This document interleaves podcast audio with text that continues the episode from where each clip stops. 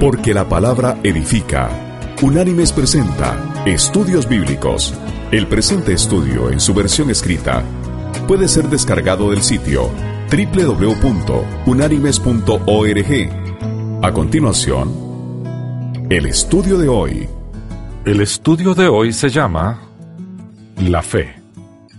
La fe es un tema de vital importancia para la vida del creyente. Toda la escritura se refiere a ella. Por lo tanto, nosotros en nuestros estudios no la podemos tomar a la ligera. La Biblia dice en el libro de los Hebreos, capítulo 11, versículo 6, lo siguiente. Pero sin fe es imposible agradar a Dios, porque es necesario que el que se acerca a Dios crea que le hay y que es galardonador de los que le buscan. Fin de la cita. El hombre ha venido a Jesús a causa de la fe que opera en él. La Biblia nos habla de volúmenes de fe que existe en el hombre. Hombres de poca fe, dijo Jesús en Mateo 16:8. Y también alabó la fe de un gentil diciendo, Os digo que ni aun en Israel he hallado tanta fe. Consignado en el Evangelio de Lucas capítulo 7 versículo 9. Y a la mujer cananea le dijo, Oh mujer, grande es tu fe. Eso está en el Evangelio de Mateo capítulo 15 versículo 28. En este tiempo de confusión, estamos acostumbrados a escuchar lo anotado en la carta de Pablo a los romanos en el capítulo 10, versículo 17, el apóstol afirma, la fe viene por el oír. Fin de la cita. Esta expresión la encontramos anotada de esta forma en las versiones de la Biblia de Nácar Colunga, Jerusalén, versión moderna, la de las Américas, la versión popular y en la nueva versión internacional.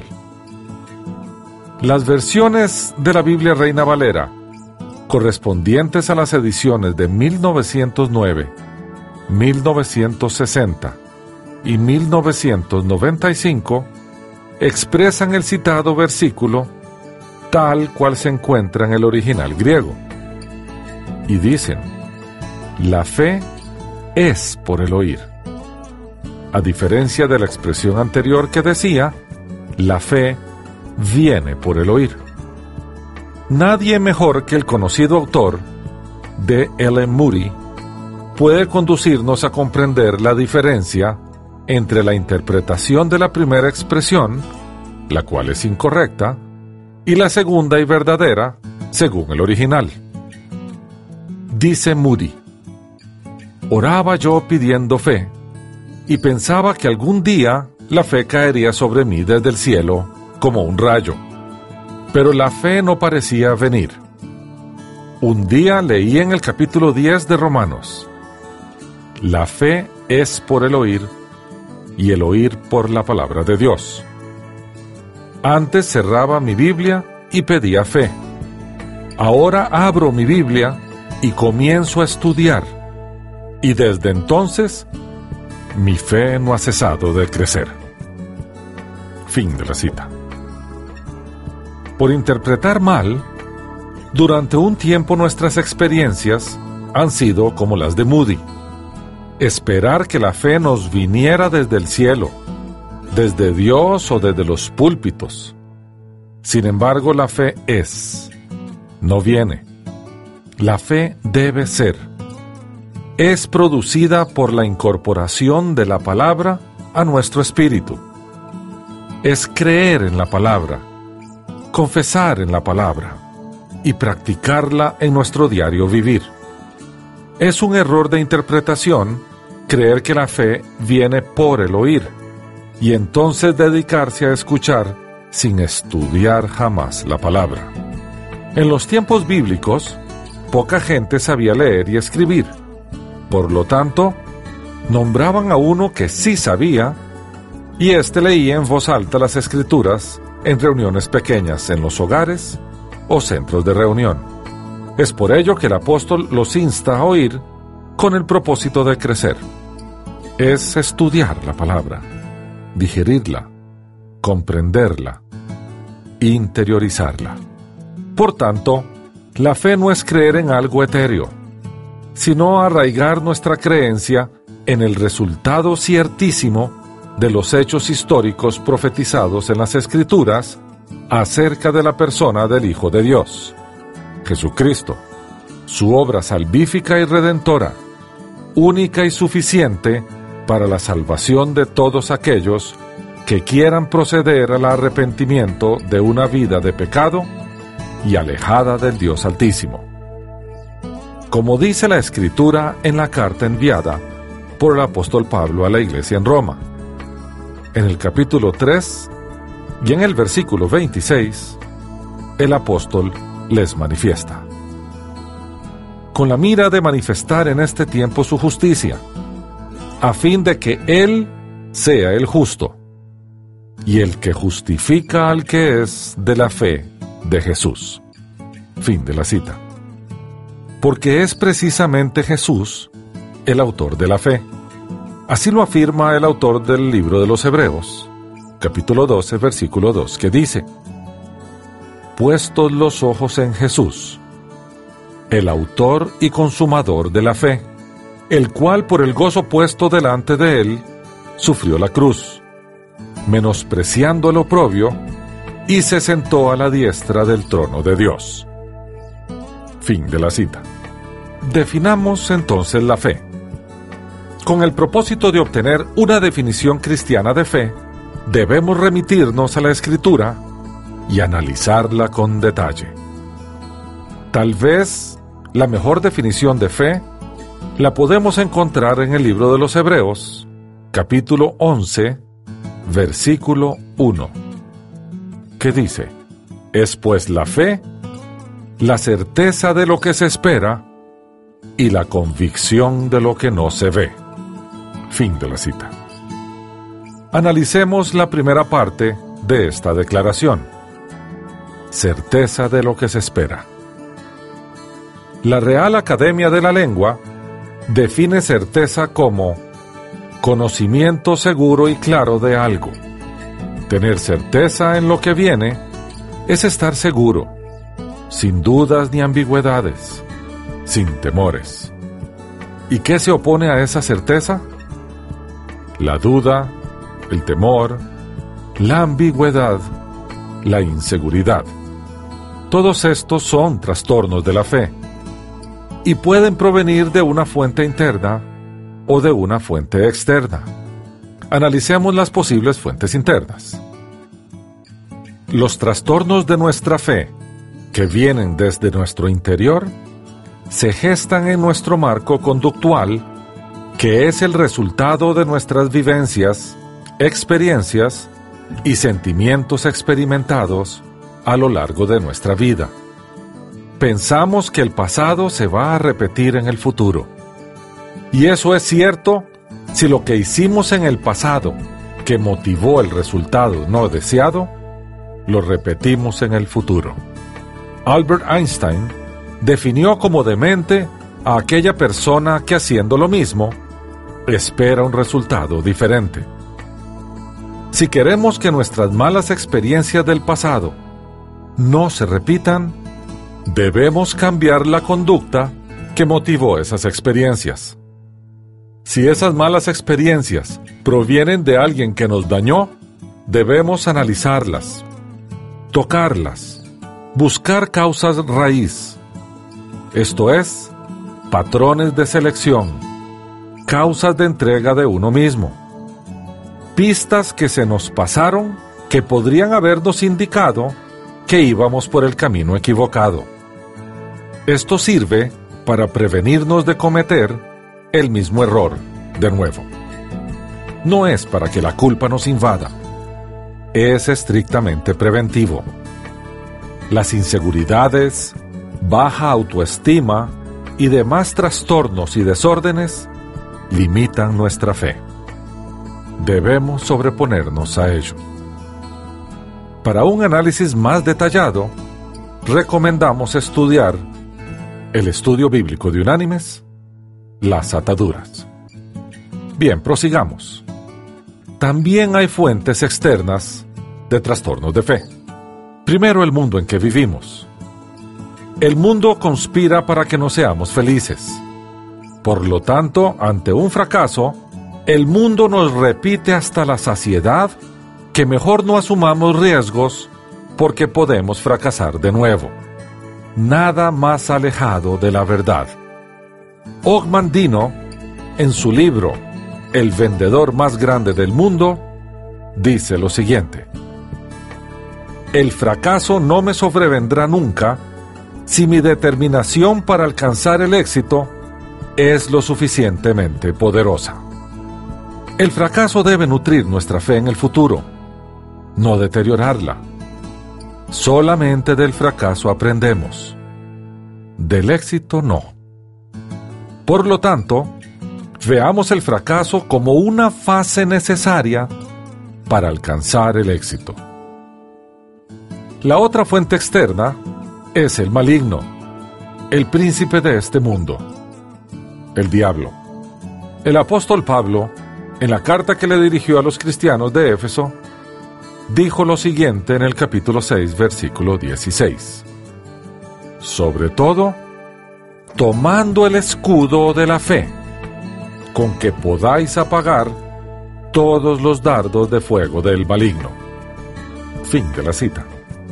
El maligno envía esos dardos de desánimo, de subestima, de miedo, de culpa, de ansiedad o de fracaso. No debemos permitirnos, por falta de fe, que esos dardos nos alcancen. Hay otro que nos da fuerza para resistir.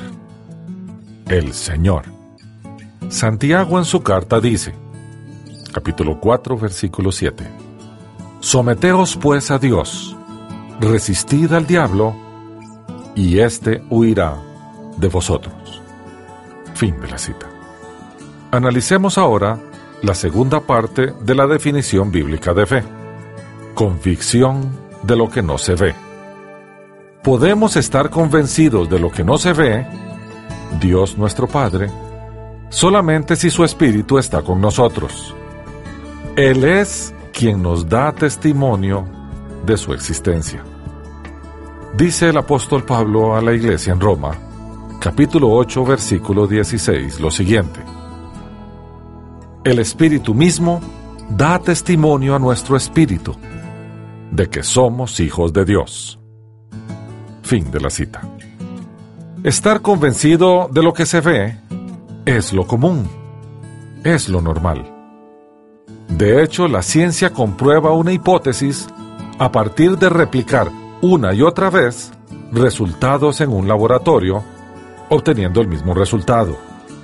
A eso le llamamos evidencia, a aquello que comprueba un hecho a través de lo que sí se ve.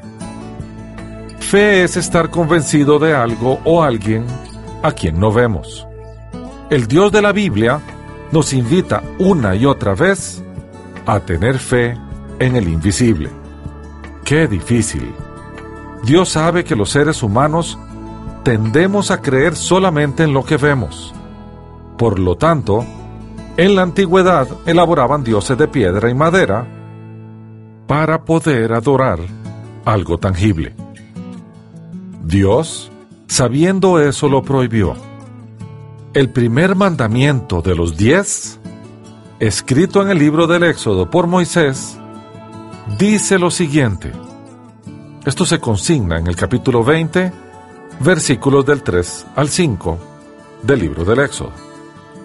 Y dice así el Señor, no te harás imagen, ni ninguna semejanza de cosa que esté arriba en el cielo, ni abajo en la tierra, ni en las aguas debajo de la tierra no te inclinarás a ellas, ni las honrarás, porque yo soy el Señor tu Dios, fuerte, celoso, que visito la maldad de los padres sobre los hijos hasta la tercera y cuarta generación de los que me aborrecen.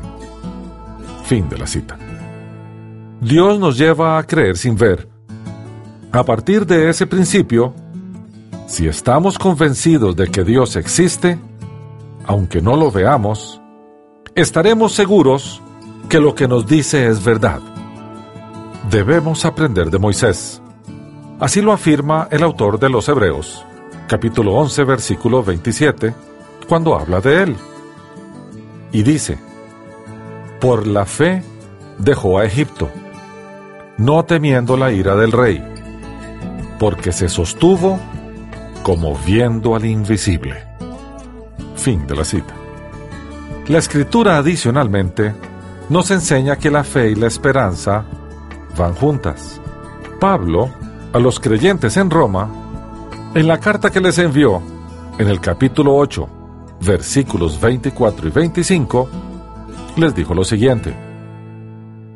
Porque en esperanza fuimos salvos, pero la esperanza que se ve no es esperanza, ya que lo que alguno ve, ¿para qué esperarlo?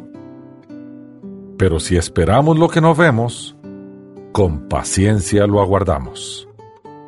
Fin de la cita. Por lo tanto, hay que estar convencido de lo que no se ve, o sea, Dios, para poder tener certeza de lo que se espera, sus promesas. ¿Y cuáles son sus promesas? La primera y más importante proviene de la fe en Jesús y en su sacrificio en la cruz, y se llama salvación. El Señor promete salvación y vida eterna. Así lo afirmó el apóstol Juan en su Evangelio cuando cita a Jesús, y se consignó en el Evangelio de Juan capítulo 3, versículos 16 y 17.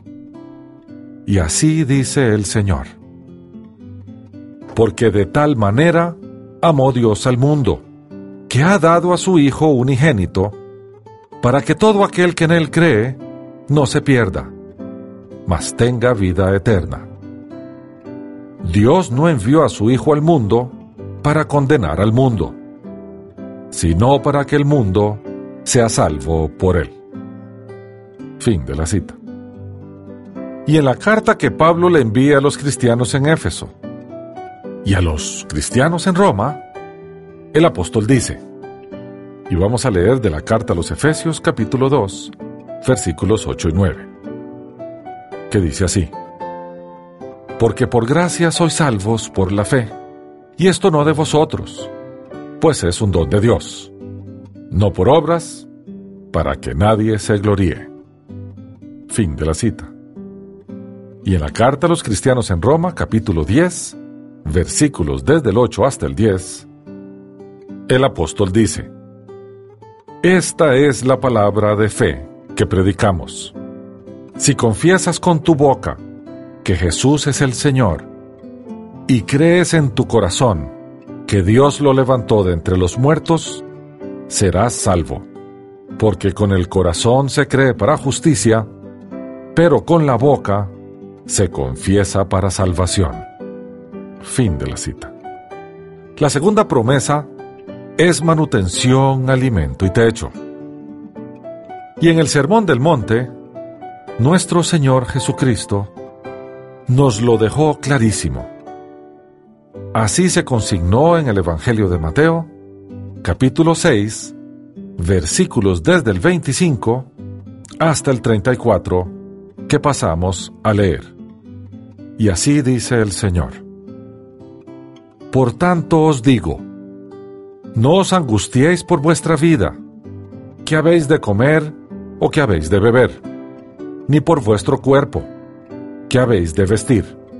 ¿No es la vida más que el alimento y el cuerpo más que el vestido? Mirad las aves del cielo, que no siembran ni ciegan, ni recogen en graneros.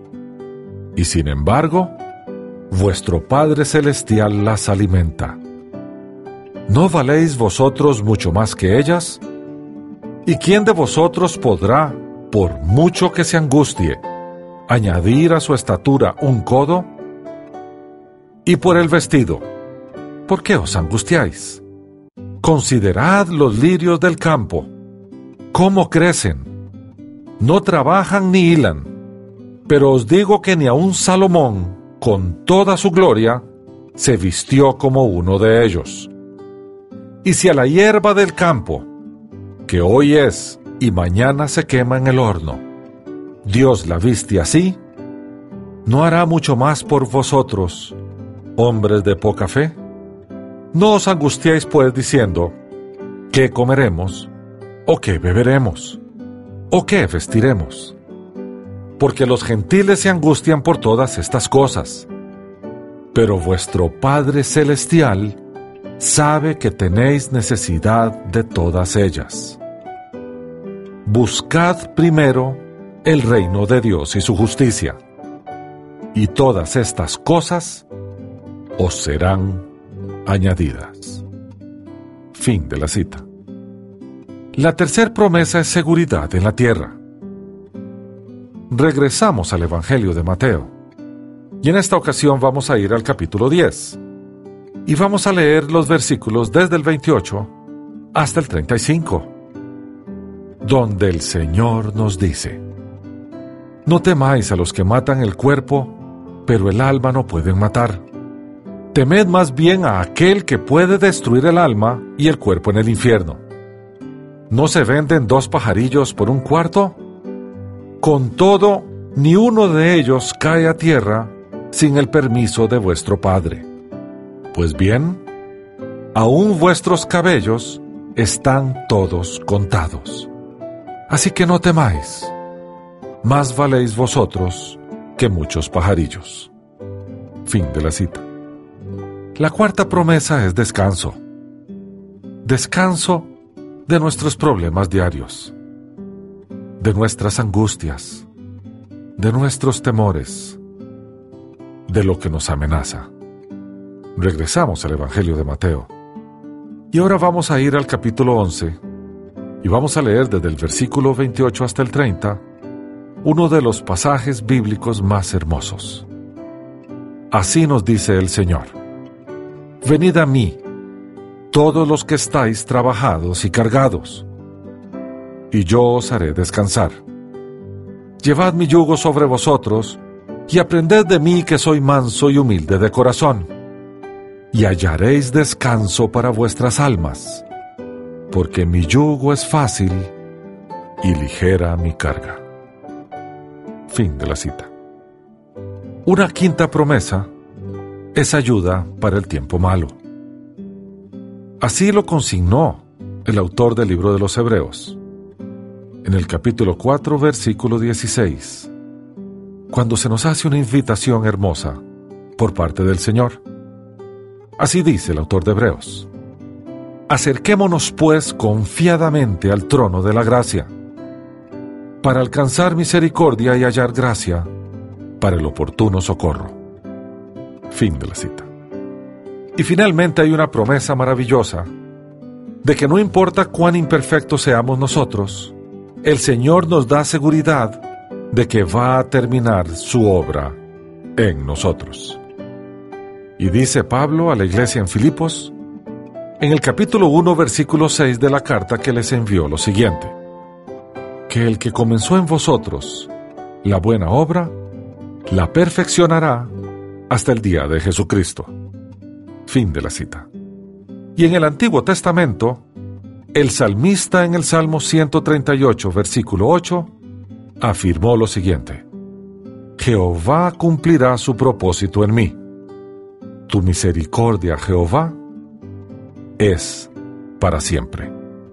Fin de la cita. Ahora procede una pregunta. ¿Cómo saber si tenemos fe?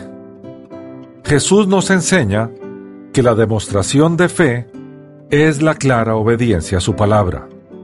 Él hace una relación entre creemos en el Señor, por lo tanto creemos en su palabra, consecuentemente le obedecemos.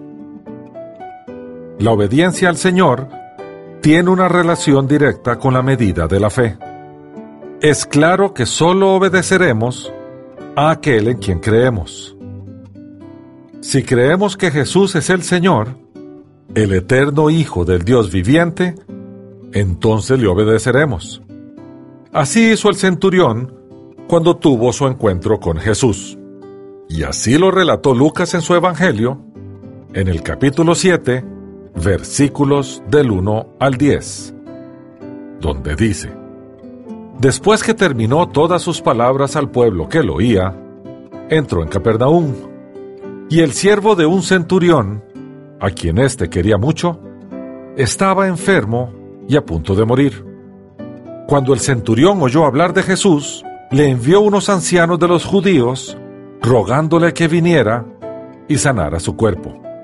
Ellos se acercaron a Jesús y le rogaron con solicitud, diciéndole, Es digno de que le concedas esto, porque ama nuestra nación y nos edificó una sinagoga. Jesús fue con ellos. Pero cuando ya no estaban lejos de la casa, el centurión envió a él unos amigos diciéndole, Señor, no te molestes, pues no soy digno de que entres bajo mi techo, por lo que ni aún me tuve por digno de ir a ti. Pero di la palabra, y mi siervo será sanado, pues también yo soy hombre puesto bajo autoridad, y tengo soldados bajo mis órdenes. Y digo a este, ve, y va, y al otro, ven, y viene, y a mi siervo, haz esto, y lo hace. Al oír esto, Jesús se maravilló de él, y volviéndose dijo a la gente que lo seguía, Os digo que ni aun en Israel he hallado tanta fe. Y al regresar a casa los que habían sido enviados, hallaron sano al siervo que había estado enfermo. Fin de la cita. Ahora preguntémonos, ¿queremos tener más fe? No hay que buscar en lugares extraños o esperar que la fe descienda milagrosamente de lo alto. Tenemos un recurso valiosísimo que nos dejó el Señor con el propósito de reforzar nuestra fe. Su palabra el conocimiento de su revelación y de su voluntad incrementa nuestra fe. Leamos la Biblia, porque la fe es por el oír, y el oír por la palabra de Dios. Así lo afirmó Pablo a los cristianos en Roma, en la carta que les envió capítulo 10, versículo 17. Y la palabra de Dios nos revela a Dios, su grandeza, su obra, su poder y su amor. Revela también su voluntad. Y a los cristianos en Filipos, en el capítulo 2, versículo 13 de la carta que Pablo les envió, les dice, porque Dios es el que en vosotros produce así el querer como el hacer, por su buena voluntad. Fin de la cita.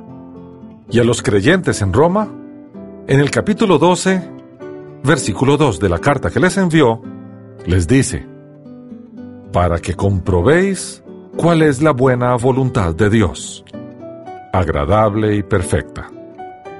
Fin de la cita. En varias ocasiones, Jesús se refiere a la fe y a la poca fe de sus discípulos. Entonces los discípulos le dicen al Señor, aumentanos la fe. Y el Señor les dice lo siguiente, esto lo consignó Lucas en su Evangelio, en el capítulo 17, versículos 5 y 6. Y así lo narra. Dijeron los apóstoles al Señor, aumentanos la fe. Entonces el Señor dijo, si tuvieras fe como un grano de mostaza, podrías decir a este sicómoro, desarráigate y plántate en el mar, y os obedecería. Fin de la cita. Por las implicaciones culturales, este concepto de fe que vemos en este texto se le podía exigir a un judío. Y después de Pentecostés, a los que sean llenos del Espíritu Santo, pues la fe es parte de su fruto y es un don de Dios. Y dice el apóstol Pablo a los cristianos en Galacia, en la carta que envió capítulo 5 versículo 22 lo siguiente, pero el fruto del Espíritu es amor, gozo, paz, paciencia, benignidad, bondad, fe. Fin de la cita. En el griego, La palabra fe tiene cuatro posibles acepciones. La primera, sin duda, es creer. Y esto se refiere a creer en el invisible y en sus promesas. La segunda es confiar. También, de nuevo, confiar en Dios y en sus promesas. La tercera tiene una connotación de fidelidad, porque hay que sostenerse como viendo al invisible. Y la cuarta es militancia. Es trabajar intensamente con un elevado nivel de compromiso con Dios. Visto esto, revisemos ahora algunos errores de concepto. A partir de las malas interpretaciones de las escrituras, se han generado errores de concepto en relación a la fe. Veamos algunos. Primero, la fe no es ciega. Nuestro Dios es histórico. Ha dejado huellas de su poder a lo largo de la historia. Hay suficientes evidencias arqueológicas que comprueban las historias bíblicas. Nuestro Salvador Jesús también es un Mesías histórico. Las evidencias de su poder son incuestionables. Nosotros los creyentes Creemos porque tenemos evidencias. Nuestra fe es racional, no ciega. Como dijo el apóstol Pablo, yo sé en quién he creído. Lo segundo es que la oración no incrementa la fe. De acuerdo a las escrituras, la fe es un regalo de Dios para el creyente y solamente se aumenta a través del estudio cuidadoso de su palabra. Y ya lo vimos anteriormente en el texto de Romanos, capítulo 10, versículo 17, que dice, Así que la fe es por el oír y el oír por la palabra de Dios. Fin de la cita. La fe es un regalo de Dios para los creyentes en su Hijo.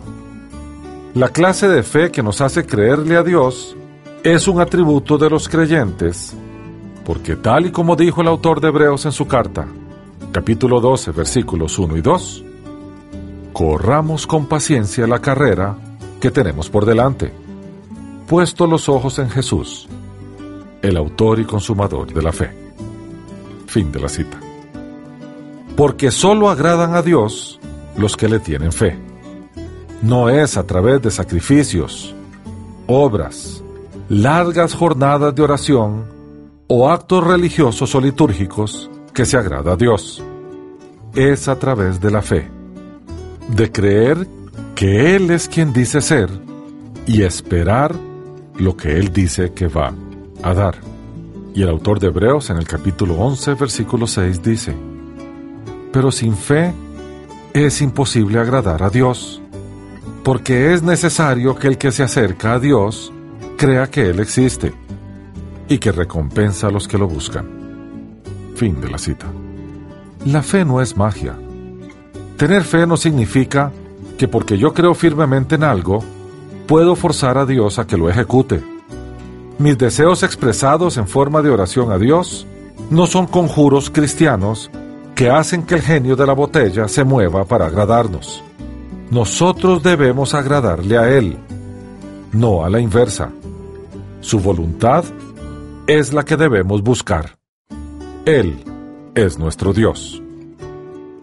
También tenemos que considerar el poder de nuestra fe, porque al final, nuestra fe no tiene poder porque nosotros no somos seres poderosos. El que sí es poderoso es el Señor en quien depositamos nuestra fe.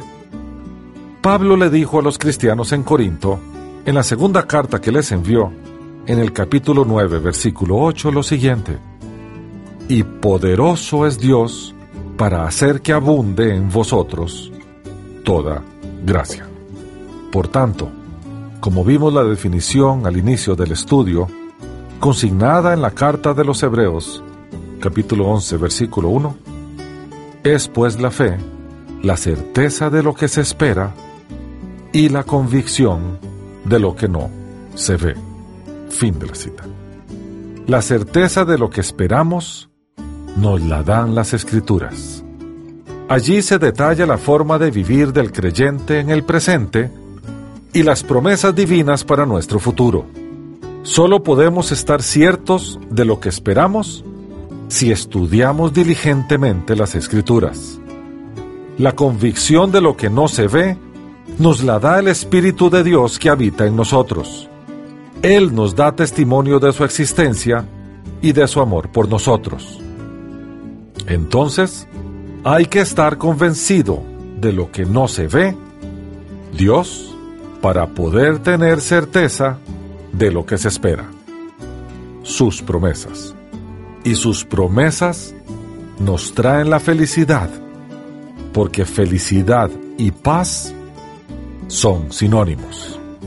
La felicidad solo es alcanzada por aquellas personas que viven en paz. Aquellas a quienes las circunstancias adversas no las conmueven. Aquellas que saben que tienen a un todopoderoso Dios de su parte. Confiar en Dios y perseverar en su palabra nos llena de esa paz misteriosa que solo Dios da. Como dice el profeta Isaías en el libro que escribió, en el capítulo 26, versículo 3. Y leemos, Tú guardarás en completa paz a aquel cuyo pensamiento en ti persevera, porque en ti ha confiado. Hasta aquí el estudio de hoy.